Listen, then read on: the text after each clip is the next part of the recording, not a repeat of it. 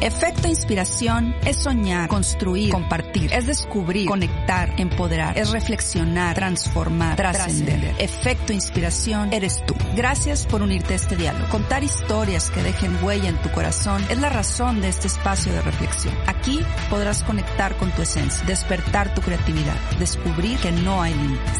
Soy Jessica Garza. Bienvenidos a Efecto Inspiración. A Efecto Inspiración. El día de hoy cuento con una invitada que con valentía y decisión supo redirigir su vida. Les cuento sobre ella. Es abogada corporativista, consejera y coach certificada en adicciones por la Secretaría de Salud. Además, es conferencista, escritora, capacitadora y coordinadora de la sede de Monterrey de la organización internacional Drug Free World.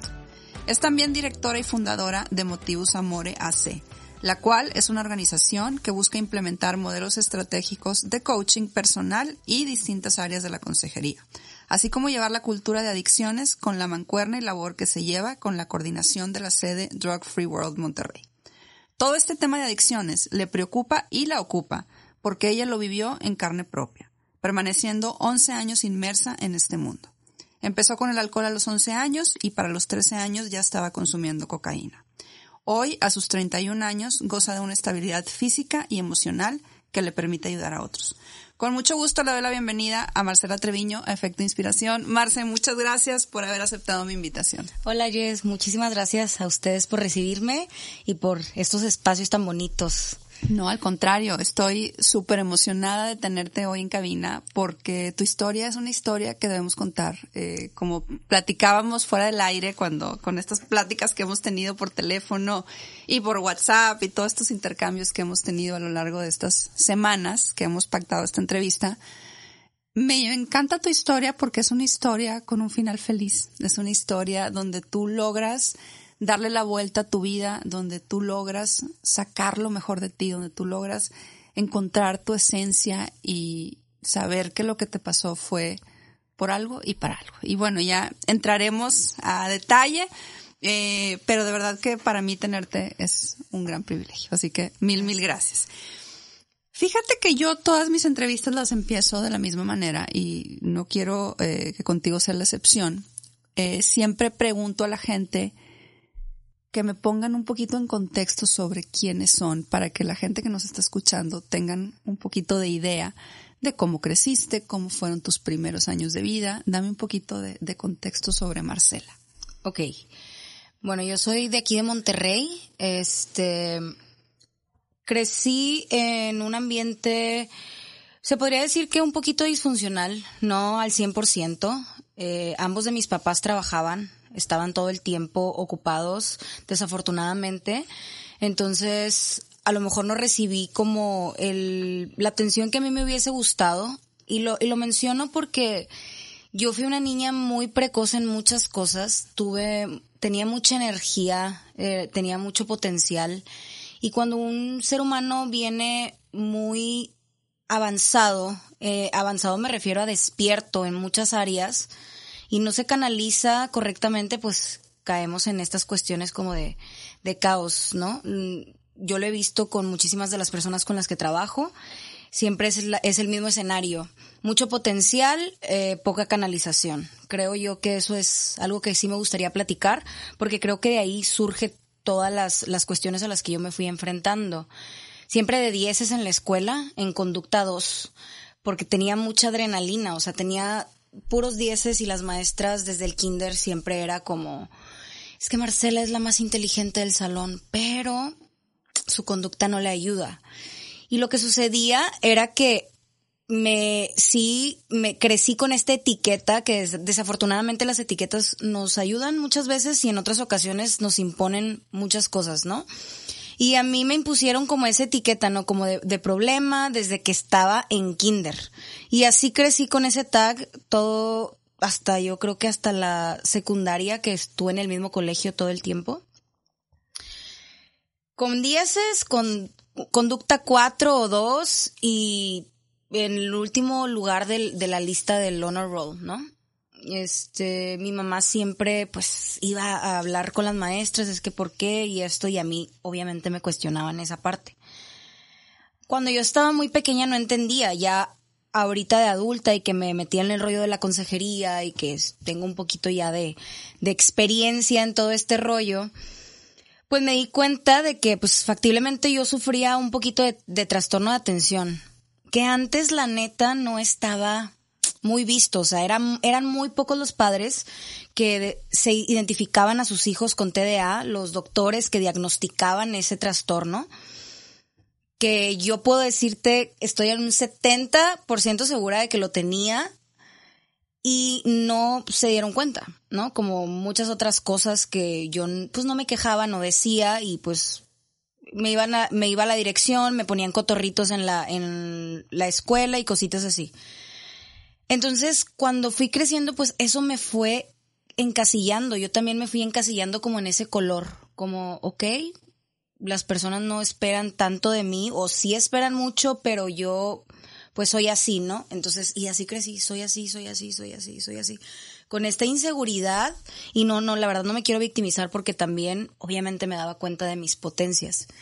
Pero crecí como siendo esta persona muy rebelde, muy rebelde, muy rebelde, niña problema desde chiquitita y con mucha fuerza, mucha potencia, muchas cosas que decir, pero muy poca canalización.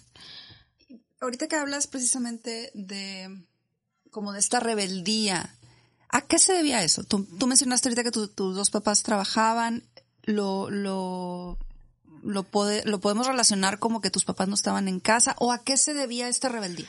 Yo pienso que era un poquito de, todo. Pienso que era confusión, en la mayor parte. Obviamente, tal vez me sentía un poquito sola, pero obviamente convivía mucho con mis amigas, siempre me la pasaba, me quedaba dormida en casa de mis amigas, siempre casi, o sea.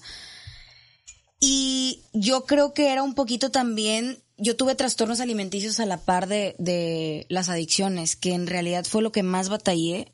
O sea, las drogas sí batallé para salir de ellas, pero no tanto como con los trastornos alimenticios. O sea, yo tenía un poquito de baja autoestima y es precisamente por lo mismo. Crecí como que con tantas etiquetas y sintiendo que nadie veía realmente mis colores verdaderos, como que en las escuelas, en los colegios particularmente, tienden a, a, a querer pues que todos los alumnos actúen de la misma forma. Y es imposible, o sea, hay mucha diversidad en las personalidades de, de, cada uno de nosotros.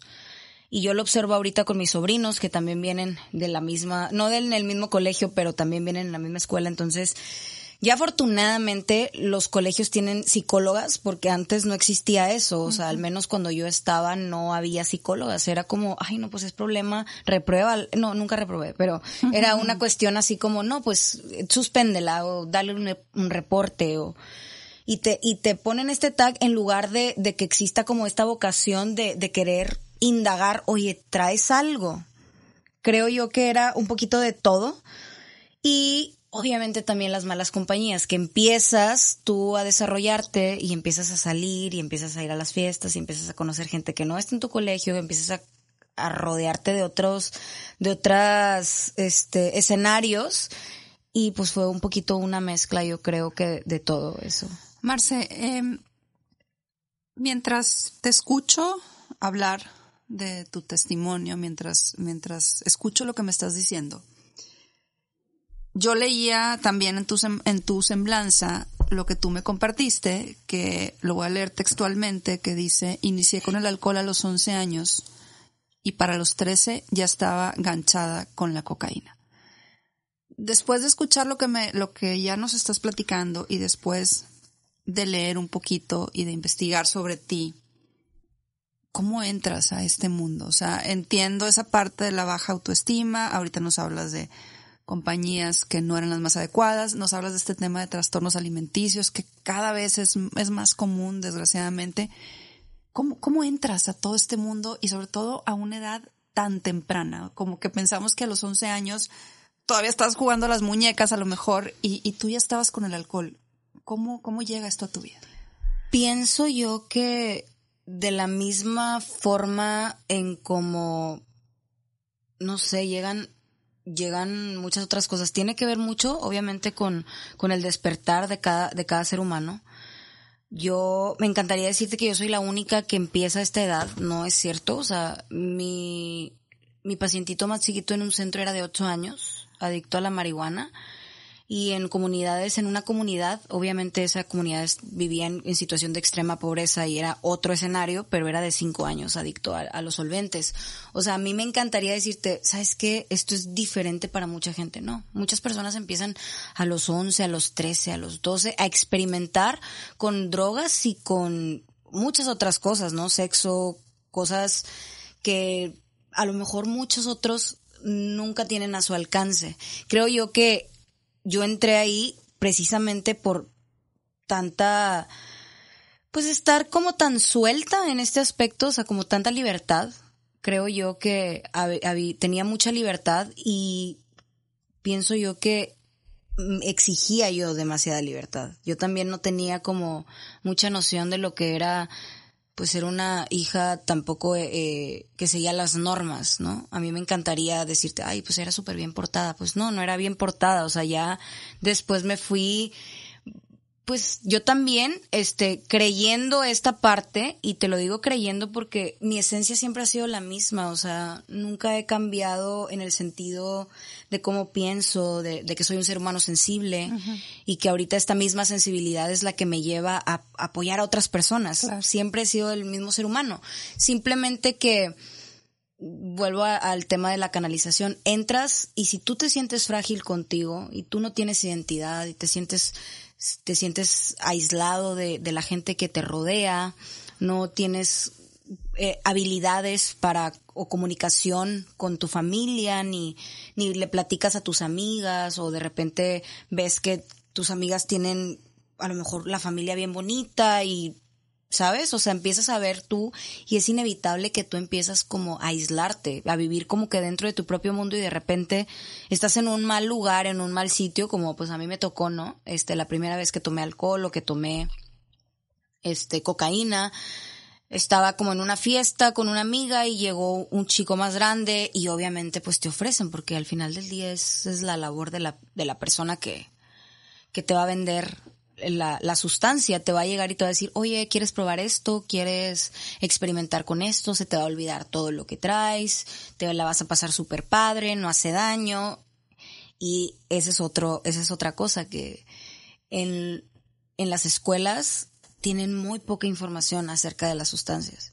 Sí, o sea, yo no recuerdo nunca en mi colegio, y es un colegio bien, este, que me dijeran información acerca de las drogas.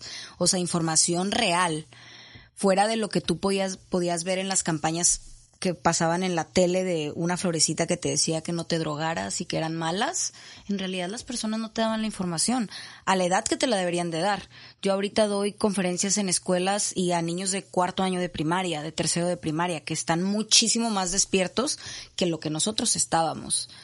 Y saben muchas cosas y es precisamente por lo mismo que tú tienes que darle la información. Entonces creo que yo que fue una mezcla de, de ser rebelde, sentirme mal, no tener información adecuada, estar con malas compañías, creo yo que es lo mismo, eso fue. Me, me gusta cómo estás poniendo todo esta historia, Marce, porque has dicho cosas muy interesantes.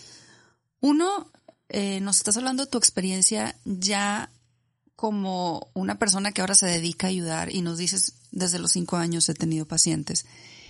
Y me llama mucho la atención y es algo que quiero tocar que dices que este niño de cinco años, que estás poniendo el ejemplo, vivía en una situación pues de extrema pobreza. Pero no era tu caso. Eh, tú dices, yo estaba en una escuela bien, eh, y eso me hace pues poner sobre la mesa que las drogas están en todos lados. No tienes que estar en una situación ni de extrema pobreza, ni de a lo mejor violencia, ni en un lugar donde a lo mejor etiquetamos que en ciertos lugares puede haber drogas y, no, tú me estás diciendo las drogas están en todos lados. Me gusta que dices que cuando la gente te lo ofrece, te dice que está padrísimo y que es maravilloso y que obviamente pues no es cierto, que en la escuela no te dieron la información que te debían haber dado. Para toda la gente que nos está escuchando, para todos los jóvenes que nos están escuchando, para todos los padres que nos están escuchando, Maestros. Maestros, todo. Quiero que nos platiques, obviamente, no, con mucho respeto te lo pregunto sin entrar eh, a, temas que, que, que tú no quieras entrar, pero sí con la realidad de lo que es para que la gente se concientice. ¿Qué encuentras en este mundo? O sea, ¿qué hay en este mundo donde te decían que estaba bien padre si la probabas y luego te dabas cuenta que había muchas cosas que tú no sabías, que encuentras en este mundo de las drogas al alcance de todos, no, no solamente en lugares donde erróneamente creemos que, que sí están o que no están. ¿Qué hay ahí? ¿Qué vives ahí? Ok, este... La verdad, y, y a mí me encanta decir esta frase porque es la misma película, solamente cambian los actores. O sea, yo he trabajado con personas de mucho poder adquisitivo, o sea, mucho, mucho, mucho en Monterrey y en otras partes, y también con personas de muy bajos recursos, que traen las mismas dolencias, este, soledad, baja autoestima, malas compañías, este, falta de comunicación, eh, no poder canalizar tu potencial, represión, violencia, este, abusos, pérdidas de, o sea, las dolencias creo yo que son las mismas, estés parado donde, donde estés parado. Eh, lo que encuentras o lo que encontramos son recursos temporales o soluciones temporales. Por lo mismo le llamamos como la salida fácil. Nosotros los terapeutas llamamos como a las adicciones, cualquier tipo de adicción, que inclusive una que no involucre una sustancia. O sea, porque una persona se puede hacer adicta a las relaciones destructivas, a vivir mal la vida, acá la comida, al, al sexo, al trabajo, ¿no? O sea, son, este, pues, recursos temporales a una problemática emocional. Por lo mismo le llamamos como una enfermedad meramente emocional. Quiere decir que las personas que las padecemos o las practicamos o las tenemos somos personas que no sabemos, enfermas emocionales y te lo pongo entre comillas porque en realidad significa que no sabes cómo dirigir tu vida, tus emociones, no tienes un, un manejo adecuado de, no sabes cómo comunicarte, no sabes cómo decir, oye, sabes que esto me está pasando, esto me duele, sí, o sea, te pongo el caso de la chavita que es abusada, la chavita con dinero que a lo mejor la abusa su papá, sí, o la chavita con dinero nuevamente que tiene este trastornos alimenticios y que usa la cocaína para enflacar, sí, o para entrar en los antros con sus amigas, sí, y también me voy a ir al niño que no tiene estudios y que como este caso de cinco años o el de ocho, que tiene un papá adicto o que andaba en una pandillita desde muy chiquito con personas de 12, 8, 10, 15 años. O sea, en realidad eso puede pasar, o sea, le puede pasar a, a muchas personas. Y creo que lo que encuentras desde que entras eh, son soluciones, entre comillas, temporales que te hacen reprimir, no atender y que obviamente ya después de que pasas mucho tiempo ahí, porque desarrollas ya una codependencia física, emocional, ya te acostumbraste a resolver así tus broncas, o sea, ya te acostumbraste que cuando te peleas con, con alguien vas y agarras este, la jarra con alguien y ya lo empiezas a normalizar, ya eso es una conducta normal, esa es tu solución. Oye, sabes que estoy muy estresada en el trabajo pasa con adultos que no se consideran adictos o que no se consideran alcohólicos. Ay, tuve un día muy estresante en el trabajo. Vámonos por unas cheves. Pasa, o sea, y son soluciones temporales que se están poniendo las personas. En lugar de a lo mejor ser un poquito objetivos o un poquito más constructivos y decir, oye, ¿sabes qué? Tuve un día muy pesado en el trabajo, me voy a ir a correr por todo calzada.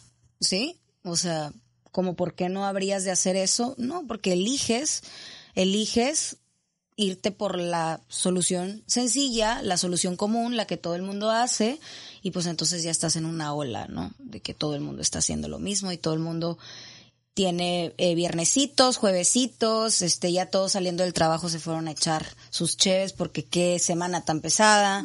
Y así es lo mismo, imagínate si un adulto lo hace, imagínate un niño o un adolescente que trae la cabeza hecha un nudo y que no se comunica con su mamá y que la mamá se la pasa con las amigas o en el trabajo o donde sea que se la pase y no se comunican y tienen como esta interacción superficial y en la escuela nadie te dice nada porque en realidad eres tú y a lo mejor en un colegio eres son de menos personas, pero imagínate en una escuela pública donde son 70 o no sé cuántos alumnos son. O sea, está muy cañón. Que te presten atención, que a todo el mundo, a los maestros les interesen todos los alumnos y cada historia de cada alumno. O sea, tendría que tener ese maestro mucha vocación, ¿no? Para indagar en la vida de cada quien. Entonces ahí es como una serie de, de factores. Y creo yo que eso, al menos yo, yo encontré como soluciones temporales para mis problemáticas que obviamente ya conforme salí de esto dije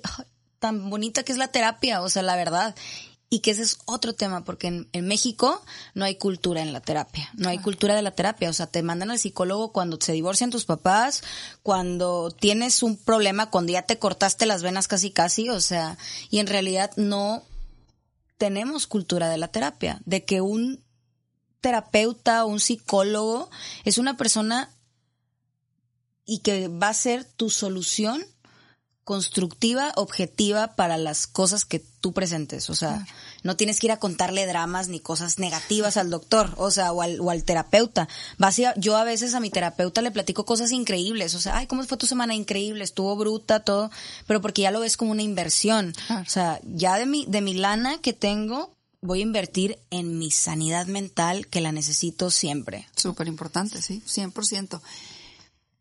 Marce, hay algo que tú escribiste y que, y que mm, me llama mucho la atención y viene pues muy ad hoc a todo lo que tú estás platicando de, de lo que viviste. Tú decías que tú pensabas en ese momento, las drogas no me rodean, yo rodeo a las drogas. Y también mencionas que estabas muy equivocada pues controlaban al 100% tus emociones, tu autoestima, tu economía y tu salud física y mental.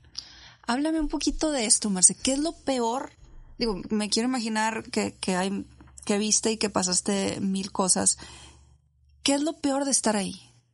Lo peor para mí fue no vivir como en el vacío. En realidad, yo me considero que antes de, o sea, cuando las dejé, yo creo que empecé a vivir. O sea, antes de eso no pienso yo que tuviese una vida muy productiva o muy agradable. No hacía cosas de interés mm, mías, o sea, vivía en el vacío y creo yo que eso, fuera de como comentas, de todas las cosas o experiencias negativas que se viven dentro de, de ese ambiente, lo más difícil para mí fue darme cuenta que no tenía nada yo en ese momento por qué vivir. Así yo pensaba, ¿no? Como que no tengo ningún interés, no estoy haciendo nada por mí, no me, no, o sea, era muy cerrada, no me relacionaba, o sea, solamente vivía como en el vacío, ¿no? En esa superficialidad donde las personas no, no compartes realmente con nadie, o sea, vas a un lugar y en realidad está toda la gente ahí drogándose o estás en una fiesta o en un rave o lo que sea que, donde se esté consumiendo y las personas están como robots ahí todo el tiempo, ¿no? Y no es como cuando ahora te vas y te platicas con una amiga o estás ahí con alguien y te, alguien te tiende una mano o tienes una charla así como la que estamos teniendo ahorita. o sea, creo yo que eso era lo más difícil para mí. O sea, yo siempre mencionaba esa frase como yo no rodeo, a mí no me rodean las drogas, este, y en realidad me refería a que yo tenía el control, según yo, en mi cabeza, de yo las puedo dejar cuando yo quiera pero en realidad no, o sea, yo me metí a los 13 años en la cocaína, que fue mi droga de impacto, y siempre, yo creo que al año ya la quería dejar, pero ya no podía porque ya tenía una codependencia física, muy física, o sea, y cada vez que la dejaba como tres meses, me daban unas explosiones horribles y ya ahorita, yo que soy terapeuta, pues te digo, ¿sabes qué? Pues se le llama supresión de la droga, que es cuando la droga habla en tu cuerpo, es cuando tu cuerpo se está desintoxicando y pasa por este, estos cambios necesarios de, de salirse de ese, de ese, de esa forma de trabajar. Claro que yo en aquel momento pues no pedía ayuda, nadie sabía que yo estaba consumiendo. ¿Tus papás no sabían? No, no, no. Mis papás no sabían. O sea, yo todo lo hacía obviamente escondidas. Este, te digo, tenía mucha libertad porque mis papás siempre estaban trabajando. O sea, en realidad mi mamá trabajaba hasta los sábados. O sea, era una persona que de verdad se iba súper temprano, llegaba súper tarde, tenía dos negocios, o sea, no. Y mi papá igual, no, no conectabas. Mi hermano, es que cinco años mayor que yo, César, mi hermano, era todo lo opuesto. O sea, César era de, de dieces, de no salir, súper deportista, y él se la pasaba como en su mundo de, de deporte y no lo sacabas de ahí. Entonces era como, no, pues nadie se da cuenta, yo me voy con mis amigas y luego, pues con quién te juntas, ya ni era, ya ni me juntaba con las, con mis amigas de toda la vida, o sea, ya eran amigas nuevas y ese tipo de cuestiones, ¿no? Entonces, caes con, la verdad yo caí con personas muy feas, o sea, te lo digo abiertamente, o sea, muy delincuentes. Y está de, está de película, o sea, el mundo, o sea, está muy de película y está más de película que es la misma película, ¿sabes? O sea, ¿y cuál es esa película? Pues creo yo que hay desde tráfico de, de mujeres, abusos, este, ¿qué te digo?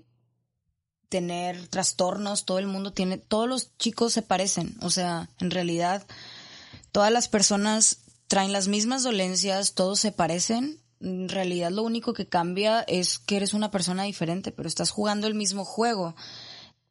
Escucho las mismas historias que a mí me pasaban, este, hombres y mujeres, sí, o sea, no es, no es catima, no es de, de, género, ¿no? Ahí también le pasan a mujeres, a mujeres y a hombres, hombres también con trastornos alimenticios, con problemas de la conducta alimentaria, con problemas de autoestima, con rollos de abusos, de mi papá me abandonó, mi papá no me pone atención, esto, lo otro, tengo baja autoestima, igual hombres y mujeres de cualquier edad, ¿eh? o sea, yo he tenido pacientes que traen la misma dolencia cargando por años y tienen 50 años.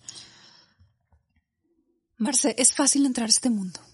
¿O es súper fácil? O sea, es súper fácil porque en realidad las drogas están en todos lados. Ahorita hay drogas legales como en alcohol. Próximamente ya la marihuana también en México va a ser una realidad. Este, hay psicoestimulantes como la cafeína, como el azúcar, que también son consideradas, pues, el tabaco, drogas, psicoestimulantes del sistema nervioso. O sea, que no, no son las más, este, saludables, ¿verdad? y la diferencia es que todo el tiempo estamos normalizando todo, ¿no? Y si lo hacemos sin la información adecuada y sin de verdad decirle a nuestros jóvenes, oye, ¿sabes qué? Esto es lo que te vas a enfrentar. Porque yo lo, yo lo menciono por los padres. No puedes esperar que tu hijo, que está creciendo en un mundo diverso y que está creciendo en un mundo donde hay todo esto y que existe desde que estaba mi mamá joven, mi mamá me cuenta, o sea, estaban los marihuanos, estaban los, pero nadie se acercaba a ellos. Pues sí, pero ahí estaban, ¿no? Y desafortunadamente, antes o a mí, yo hablo por mí, te ocultaban esta información en lugar de compartírtela. Te la ocultaban, o sea, te ocultaban información de muchas áreas. En Monterrey somos muy cerrados, vivimos en una cultura muy cerrada en muchos temas. En áreas de Monterrey como en San Pedro más cerrados sí, todavía. Y pasa que entonces empiezan los hijos y las hijas a explorar en la vida o empiezas a viajar a, un, a países donde es normal, ¿sí? Por ejemplo, en California o en Canadá, ¿no? Que es normal y que las personas están viviendo una vida normal y que no, no lo hacen escondidas y que entonces te empiezas a choquear. Por lo mismo, siempre todo tiene que empezar en tu casa y, en la escuela, que es en donde pasas la mayor parte del tiempo, ¿no? Definitivamente. Y ahorita que hablas de, de, cómo se normalizan las cosas. Yo quiero preguntarte así directamente para que le digas a la gente que nos está escuchando, ¿por qué drogarse no es una buena opción? Y, quiero preguntarte esto porque hay algo que escribiste que me gustaría leer y me gustaría ahondar más al respecto. Tú decías, aprendí a la mala a ser humana humilde, a trabajar por lo que quiero y lo más importante, a tenerme respeto en todos los sentidos. Cuando somos adictos, sentimos que tenemos el mundo a nuestros pies. Nos creemos que pisamos la cima del mundo bajo los efectos de las sustancias. Pero qué lejos estamos de la realidad. Me parece muy importante cómo lo pones, Marce, porque lo hemos estado platicando, las drogas a final de cuentas son una pantalla, ¿no? Y, y tú mismo decías, la gente te dice, no hombre, está padrísimo y vas a sentir increíble y te vas a olvidar de los problemas. Pero bueno, tu experiencia y la experiencia de la gente que ha pasado por esto nos dice que no es así, que hay unos estragos impresionantes, emocionales, físicos, económicos, de todo tipo. ¿Por qué drogarse no es buena opción? Pienso yo que es la solución más mm, cobarde tal vez. Cobarde y me refiero a es duro, o sea, reconocerte y lo voy a decir así como a lo mejor va a sonar muy duro y no quiero escucharme así súper dramática, pero reconocerte los demonios o verte los demonios y trabajar con ellos o ver tu oscuridad y decir, ¿sabes qué? Tengo que cambiar este defecto de mí es algo súper, súper complicado. O sea, la, la, tarea más difícil que tenemos todos los seres humanos es con nosotros, ¿no? El transformarnos. Pero también es la ventaja más grande que tenemos, que siempre estamos en constante evolución. Que no somos perfectos, pero somos perfectibles. Quiere decir que todo el tiempo podemos ir un poquito más, un poquito más, un poquito más. Y uy, el cielo es el límite, ¿no?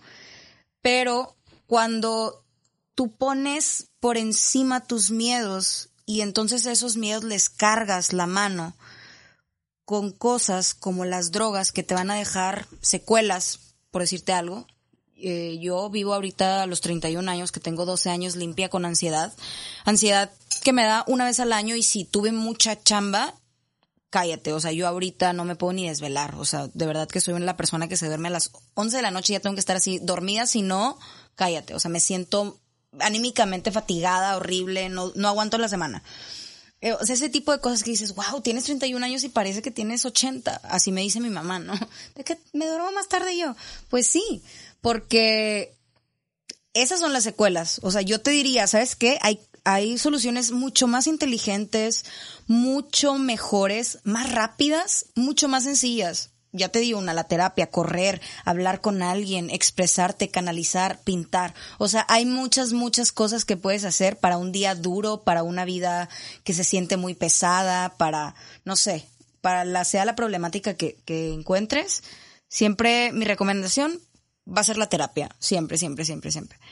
La edad que tengas, o sea, si tú ves que tu hijo es una persona que a lo mejor necesita canalización y no está en tus manos porque tal vez tienes tres hijos y ya no aguantas, mami, y estás harta y canalízalo, o sea, es, es inteligente, o sea, eso es ser productiva, efectiva, o sea, yo no puedo, voy a buscar quien me pueda echar la mano.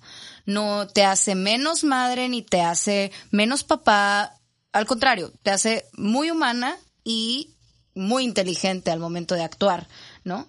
Entonces, eso pasa y también se lo diría a los jóvenes, ¿no? Y a las personas que utilizan las drogas. O sea, esto es como una... Las drogas son como una solución temporal de la cual vas a salir súper perjudicado físicamente, sobre todo en la salud. Que nosotros pensamos cuando estamos ahí adentro que somos como de acero, yo creo. Y después te cobra la factura y dices, wow, órale, tengo 15 años o 17 años y me siento de 30. O sea, está muy cañón. A mí ahorita me dicen que me veo más joven que cuando era joven, realmente. Y es por la vida saludable que llevo ahorita, ¿no? De que no me desvelo, hago ejercicio como saludable, soy más feliz, o sea, y te cambia la energía, ¿no? Entonces, antes me veía muy vieja porque estaba haciendo cosas muy tóxicas para mí, mentalmente, emocionalmente, o sea, anímicamente, todo. Entonces, y después de esta, pues de este tocar fondo de alguna manera, Marce, ¿cómo le das la vuelta a esto? Porque me encanta que tú sola te describes, dices, yo antes era como un robot y un borrego. Y yo ahorita veo a una mujer muy lejos de ser un robot y un borrego, veo una mujer con mucha energía, veo una mujer muy decidida, veo una mujer feliz, veo una mujer eh, queriendo ayudar y queriendo llevar su mensaje de, que las drogas no son la opción, de que las adicciones no son la opción. ¿Cómo logras tú salir de esto?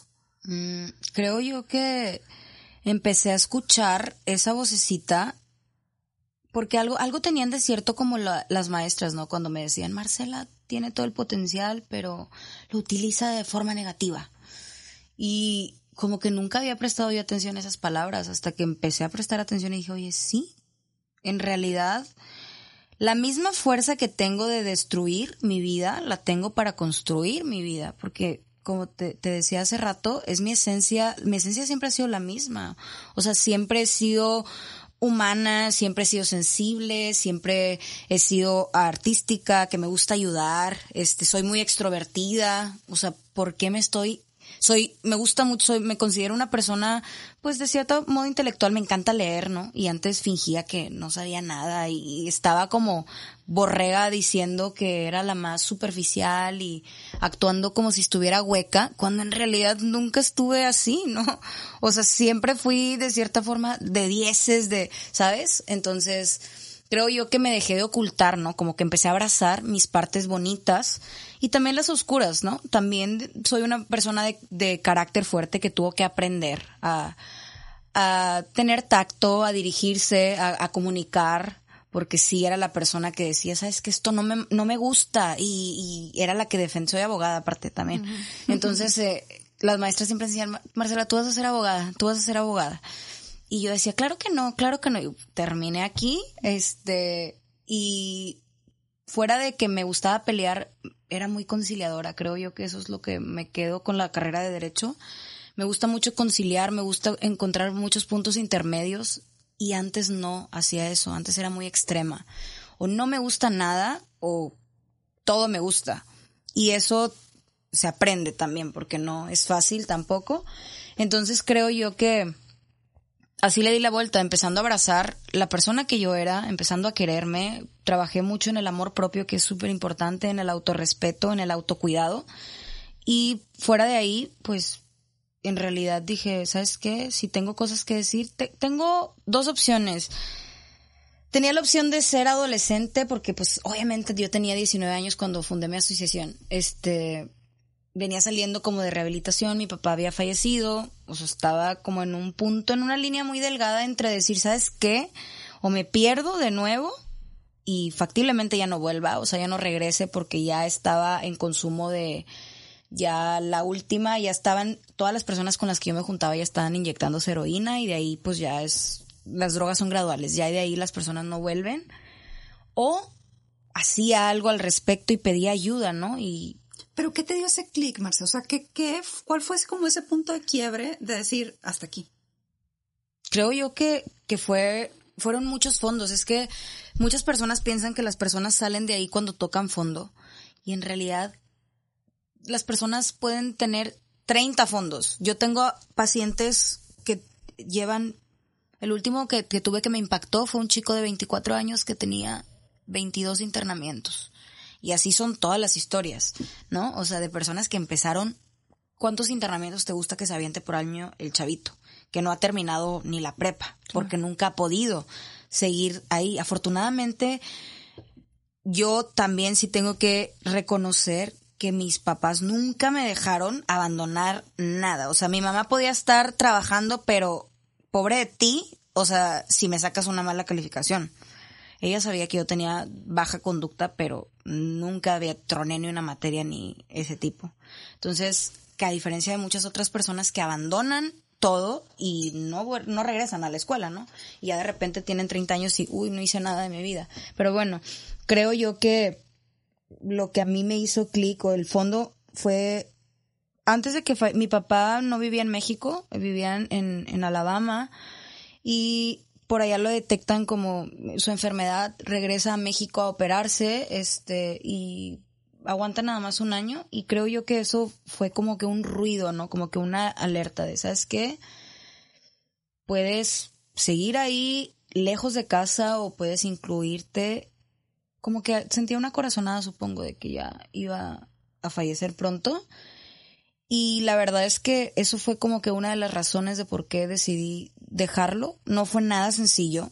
Este, tuve que irme a Estados Unidos también a, a, pasar un tiempo por allá para desintoxicarme.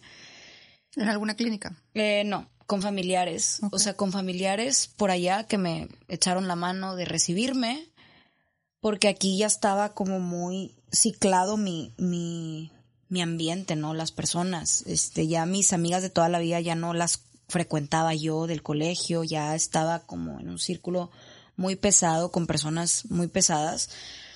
Entonces ya cuando regreso, mi papá fallece y yo creo que me interné, yo fui la que decidí cómo internarme, o sea, le pedí ayuda a mi, a mi mamá y a una pareja que tenía y me internaron, ¿no? Como a la semana de que falleció mi papá, no fue nada sencillo, porque, pero al mismo tiempo siempre las cosas son muy oportunas.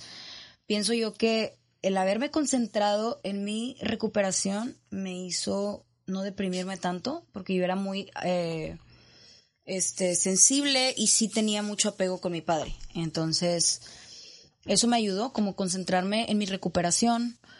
Me dediqué desde el día uno a... Ya traía yo menos supresión, ya no estaba, ya traía yo cuatro meses limpia. En realidad entré por una recaída. Y lo que me dediqué a hacer, estuve en una clínica muy, muy buena, que ya no está, ya no existe en Monterrey, pero era muy buena, solamente de ocho pacientes, que ahorita ya son puros anexos. A mí me tocó bonita, este, y lo que recibí fue increíble. Pero también a la par me empecé a analizar todo lo que me estaban dando y fue algo muy chistoso porque ahí empieza lo de motivos amores. Desde ahí empezó. Yo siempre había escrito, todo va de la mano, como que todo mi camino me, me da risa porque en realidad no sé si buscas tú las cosas o si realmente ya están escritas para ti. Yo escribo desde que tengo 10 años, era mi forma como de canalizar, una, de las formas que yo encontraba para canalizar como mis emociones, si no, yo creo que hubiese tronado como bombita. Y cuando empieza el rollo de las redes sociales, que era el fotolog en aquel entonces, yo empiezo a compartir mis textos y las personas los empiezan a leer y me empiezan a escribir, ¿no? De que me gusta mucho lo que escribes, me hace sentir bien, me identifico. Yo decía, wow, gracias, qué chido, qué padre, qué padre, qué padre. Luego entro a la carrera de Derecho y pues la carrera me hace como forjar mi carácter de una forma que yo nunca había podido, como la conciliación, encontrar puntos intermedios. Me, me ayuda a no ser tan extrema. Empiezo a trabajar yo desde segundo semestre, empiezo a tener muy buenos trabajos, trabajos que no conseguían las personas a esa edad ni a ese tiempo. Y se me empiezan a abrir las puertas y me empiezo a enfocar en el, en el trabajo. Y mi vida se convirtió en trabajo, escuela, gimnasio, trabajo, escuela, gimnasio, y así estuve por dos años hasta que decido como en darle play a lo de la escritura y digo, ¿sabes qué? A mí me gusta mucho tener como vision boards o estos cuadros donde pones tus metas, que ahorita yo ya lo, a las personas que toman mis talleres, siempre es un, algo que hacemos siempre porque te ayuda muchísimo tener un foco, saber a dónde vas. No importa si no tienes ahorita las respuestas de cómo vas a llegar, pero tener una noción de qué me gustaría. Y yo ahí tenía como publicar un libro, tenía ayudar a adictos, tenía hacer algo que ayude al mundo, aportar, o sea, era como, quién sabe cómo lo iba a hacer, pero yo tenía ganas, ¿no? Y me meto a un taller en Conarte y resulta que pues publican mi libro y en el 2012 como fue la, la, la primera publicación que tuve con otros dos escritores regios, con una escritora muy conocida aquí en Monterrey y a mí me toca presentarlo a la prensa y ya cuando yo estaba ahí, pues imagínate, o sea, yo era la única que no había publicado nada y era la que no tenía experiencia en nada. Yo estaba ahí con puras personas que escribían en el norte, o sea, era gente súper capaz y súper talentosa, con ocho publicaciones, o sea, eran personas súper profesionales. Y yo, yo y otro chavo que solamente tenía una publicación. Y me dice ahí la persona que, el, que era más, el que llevaba más tiempo en, ese, en ese negocio de la escritura, dice, yo quiero que tú lo presentes porque como que eres muy cruda cuando hablas. Y yo, es que si supiera todo lo que he vivido, a lo mejor me ve muy joven, pero no, tengo un alma medio vieja. Y ya, de que me tocó presentar a mí el libro a la prensa, y me recuerdo mucho ese momento, o sea, yo estaba leyendo como mi texto, estaba presentando y dije, ¿sabes qué? Yo quiero hacer esto, o sea, yo quiero este, lograr mis sueños, marcar mi vision board, marcar mis metas y decir, ¿sabes qué? Yo quiero cumplir con todo lo que quiero hacer en mi vida. Y el día siguiente renuncié a mi trabajo, trabajaba para la ex procuradora, tenía un muy buen puesto. Y dije, no, pasé eso, también fue otro proceso, porque Mi mamá, que ya teníamos una muy buena relación, que mi mamá también cambió demasiado. Cambiamos, todos en mi familia cambiamos, ¿no? Cuando pierdes a alguien, tienes esa, pues ese trampolín de cambiar o de irte para abajo. Y afortunadamente en mi familia nos fuimos todos para arriba. Mi hermano que no vivía en, en Monterrey se regresó. O sea, nos unió, la verdad cosa que nunca habíamos tenido, ¿no? Ni conversado, ni, ¿sabes? Entonces, esa, esa parte la agradezco muchísimo a mi familia y al universo.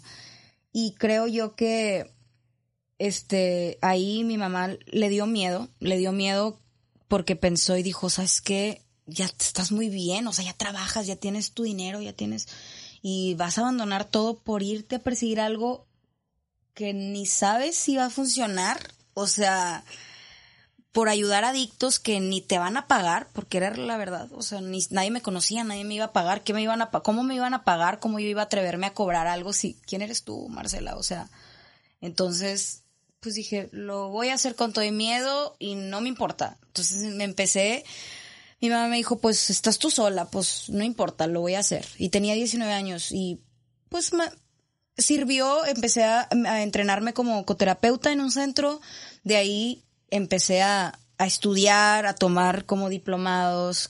Antes no existía la consejería, ahora ya como hace cinco años la Secretaría de Salud metió como ese diplomado en consejería y todos nos certificamos porque antes aquí en México existe una norma que te protege para poder trabajar con personas adictas. Si eres psiquiatra o si tuviste, padeciste este, este, las adicciones. Entonces, por lo mismo puedes acercarte a, porque de otra forma no, no, nadie, no es como que, ay, me encantaría trabajar con adictos. No, pues está cañón. Entonces, me protegí a mí la norma, lo empecé a hacer y empecé a tocar puertas, ¿no? Empecé a tocar puertas, encontré en esas puertas que a personas increíbles, también a personas no tan increíbles que me veían de 19 años y decían, oye, ¿qué me vas a enseñar tú? Pues si yo tengo aquí 30 años en el negocio y tú eres una niña de 19 años, a pesar de que ya era un adulto, no. Y entonces se me cerraron muchas puertas, pero otras increíbles se me abrieron y cada vez las personas confiaban más en mí. Luego me traigo en el 2013, como un año después, me traigo la campaña más grande, que es la de eh, internacional, que me la traigo de Los Ángeles y es la campaña de cultura de adicciones más grande, está en 120 países. Eso, cuéntame de eso, cuéntame qué significa eso de la cultura de las adicciones, porque leía lo que, lo que escribiste y, y entiendo como que es, es una forma diferente de cómo manejas tú todo este tema. Cuéntame qué, de, de, qué se trata. Es diferente. Mira, lo que yo desarrollé, o sea, lo que yo hago con mi asociación Motivos Amore es consejería de adicciones, que empezó con consejería y que ahorita ya yo doy talleres de, de, life coaching y de desarrollo humano. Yo trabajo con el potencial humano. Así, lo mismo que a mí me hizo salir, que fue mi potencia, yo ayudo a las personas a que su propia potencia los ayude a salir. Empezó con adictos y ahorita yo he tenido parejas que se están separando, personas que quieren encontrar qué hacer con su vida, personas que traen este baja autoestima, o sea, ya mujeres que salieron de una relación tormentosa, chicos que traen eh, trastornos de la conducta alimentaria ya es muy general, porque el, el taller psicoeducativo que yo desarrollé me permite, ¿no? Es puro life coaching, desarrollo humano, trabajo con alquimia, con, con la fuerza de, la, de las personas, tus habilidades, tus virtudes, a dónde quieres llegar, ¿no? Y, y entre otras corrientes, ¿no? Ontológicas y otras cuestiones.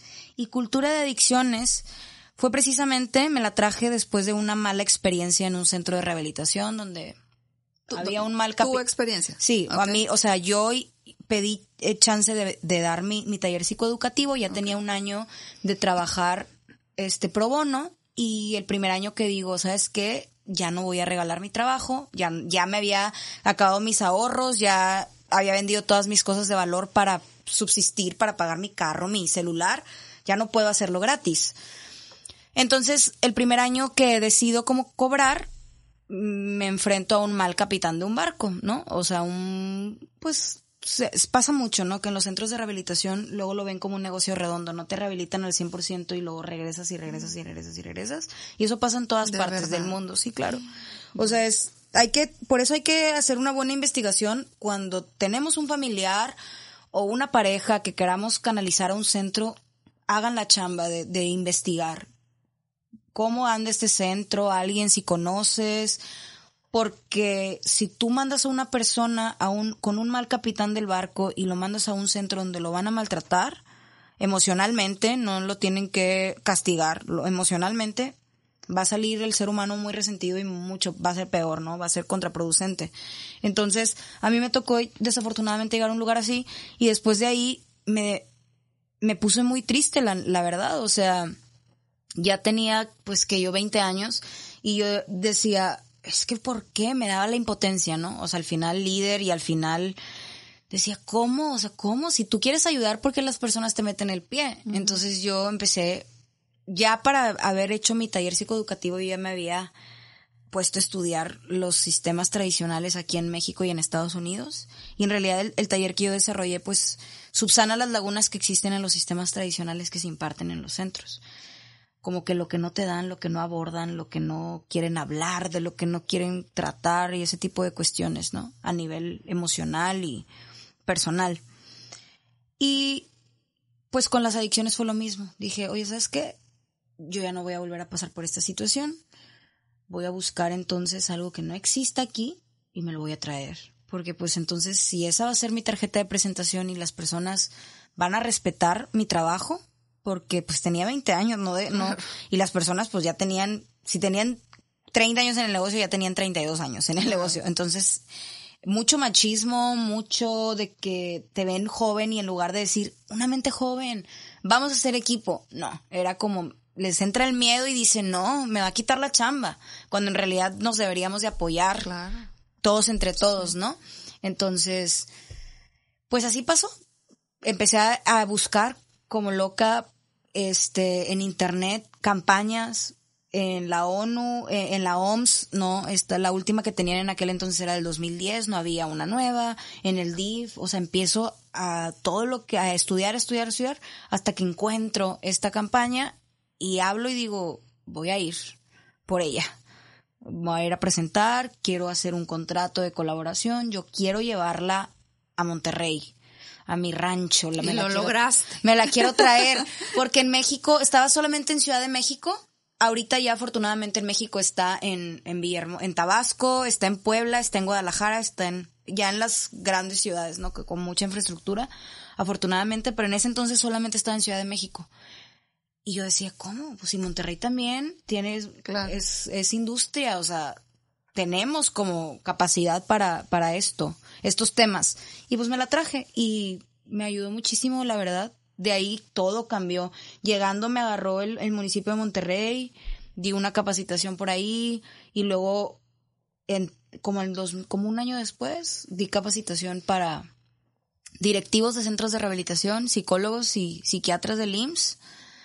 Y también ahí, pues imagínate, y, agradezco muchísimo esos comentarios porque las personas, claro que estaban, imagínate un doctor, o sea, que se aventó toda la carrera de medicina, o un psicólogo también, ¿no? Que, que fue y estudió y que si les hablan de drogas, a lo mejor no muy a fondo, pero les hablan, y que diga, oye, pues esta niña, ¿qué onda? ¿Qué, qué me va a enseñar nuevamente, no?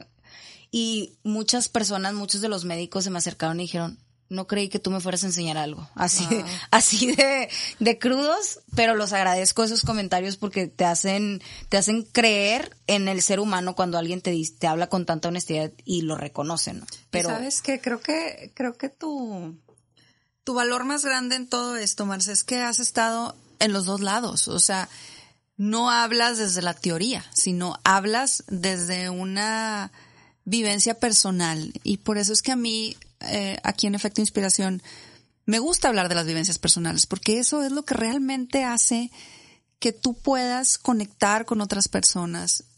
De alguna manera la teoría eh, la podemos encontrar, pero cuando realmente queremos conectar, cuando realmente queremos sentir, se necesita haberlo vivido, ¿no? Entonces, por eso me parece increíble eh, todo esto que estás platicando, porque has pasado desde esa oscuridad de la que hablábamos ahora ser luz para los demás.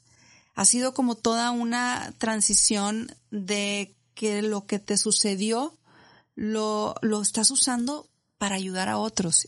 Y eso es maravilloso, es increíble, de verdad te, te felicito porque pues tú pudiste haber decidido salir, vivir una vida plena, feliz, sana y ya, hasta ahí. Y no, tú decidiste llevarlo más allá y por eso es que eres sin duda algún efecto inspiración. Así que de verdad te felicito, Marce. Eh, antes de, terminar con, con todo, con, con, tu historia, yo quiero preguntarte, ahorita que hablamos de todo este proceso, de la parte, pues no bonita que viviste, o de la parte dura con las con todo el tema de las adicciones, a esta parte de ser luz para los demás. Tú escribiste que esto te ha dado la oportunidad de reconocerte y conocerte nuevamente. Yo quiero saber cómo es que hoy el día de hoy se conoce y se reconoce Marcela? Creo yo que me considero, y lo dijiste hace un momento, creo que soy un cada día más humana, definitivamente. Sigo en, en un proceso de aprender, de deconstruirme en muchas cosas, no únicamente en, en mis lados grises u oscuros. Considero que soy una persona que sigue este con la misma esencia, pero un poquito más valiente cada día.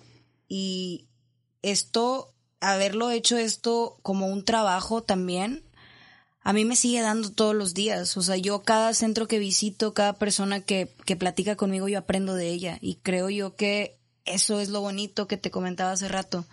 Todos los días estamos aprendiendo. Si nos si nos ponemos la tarea de, de seguir asombrándonos con las pequeñas cosas o con las personas que conocemos o con las personas que se nos cruzan en la vida por alguna u otra razón, nos vamos a dar cuenta que ahí está la, la, la, fuerza o ahí tenemos esa oportunidad de ir para arriba siempre. Yo hice de esto algo diferente porque yo quería que en Monterrey, yo planeo llevarlo a otros estados. Esto es el proyecto que yo tenía planeado en 2020. Todos nos paramos por la pandemia, pero bueno, aprendimos a estar con nosotros y aprendimos otras cosas que necesitábamos también aprender. Y lo voy a llevar a otros estados porque yo creo mucho en la gente, o sea, eso es así como que mi motor más grande. Yo creo mucho en los adictos, mucho, mucho, muchísimo, y creo mucho en las personas que tienen ganas de cambiar. O sea, pienso yo que una vez que tú dices, ¿sabes qué? Soy esta persona y de una forma muy humilde dices, estos son mis lados oscuros, estos son mis lados de luz, abrazo a ambos y quiero hacer esto y lo quiero lograr, estás en el camino indicado, ¿no? En, en, esa aceptación, una vez que te ves y una vez que te reconoces, es, está muy cañón que te vuelvas a perder. Y creo yo que, claro, tengo días malos, no te voy a decir que porque me dedico a esto, ay no, me pega a veces la nostalgia o no, la rayo, yo también, claro, o sea, soy humana. Pero creo yo que cada día y obviamente con la madurez y conforme vas viviendo otras cosas en tu vida, vas aprendiendo a quitarte los trajes y los trajes viejos, los que ya no te quedan, y las máscaras o sea, ya no me sirve esto, como que ya para qué ah, voy a hacer algo que ni siquiera me aporta, ¿no? ¿Para qué voy a juntar, llegar a un lugar que me incomoda o ese tipo de cosas? Y es algo muy valiente como que reconocerlo y decir, ¿sabes qué? No me siento cómoda con esto o esto no me no es lo mío, esto es lo mío. Qué increíble, o sea, qué fregón que, que tú puedas decir, esta persona soy. Entonces, a mí el trabajar con personas es lo que me regresan todos los días. El ver que una persona está en ese proceso de transformación, a mí me inspira demasiado. O sea, me inspira a seguir colaborando. Entonces, con, con Fundación yo doy como la parte educativa de las sustancias, lo que tú tienes que saber que a lo mejor me hubiera encantado que me dieran en la escuela, ¿no? Y esto lo digo abiertamente si tienes, si eres maestro, si trabajas en una escuela, me puedes hablar y contactar y yo voy y doy la campaña, esta sí es de forma gratuita. Lo de Motivus Amore sí tiene, este, pues ya es chamba, ya no se puede regalar, pero lo de la cultura de adicciones es gratuita totalmente. Si voy a espacios públicos, escuelas, si juntaste un grupo de mamás, un grupo de amigas y quieres la información, te la doy. Eso es como sigue siendo mi aportación a la, a la sociedad. Y pues nada, creo yo que hay que seguir creyendo y por eso te agradezco que me hayas invitado a este espacio que en realidad es estos, ese tipo de cosas o este tipo de pláticas que supongo que has de invitar a personas que hacen cosas increíbles y que inspiran de, de diferentes maneras, creo yo que es lo que hace la diferencia como que la vida sea como que más más chida, ¿no? Como que menos, menos vacía. Y, y la verdad es que como te decía fuera del aire, la gente que llega a efecto inspiración es porque tiene que llegar y llegan solos. De alguna manera, eh, me los van poniendo en el camino, así fue tu caso. Yo me quedo con toda esta enseñanza que tú nos has dejado, con toda esta inspiración. Te felicito por haber pasado de esa oscuridad en la que estuviste a ahora ser luz para los demás. Y bueno, antes de que te me vayas, Marce, quiero platicarte que yo, con toda la gente que viene Efecto Inspiración, hago al final una dinámica donde les doy una serie de palabras y les pido que la primera palabra que venga a su mente me la digan y quiero hacer lo mismo contigo. Ay, qué padre. ¿Estás lista? Esto nos ayuda mucho a que la gente conozca más sobre ti.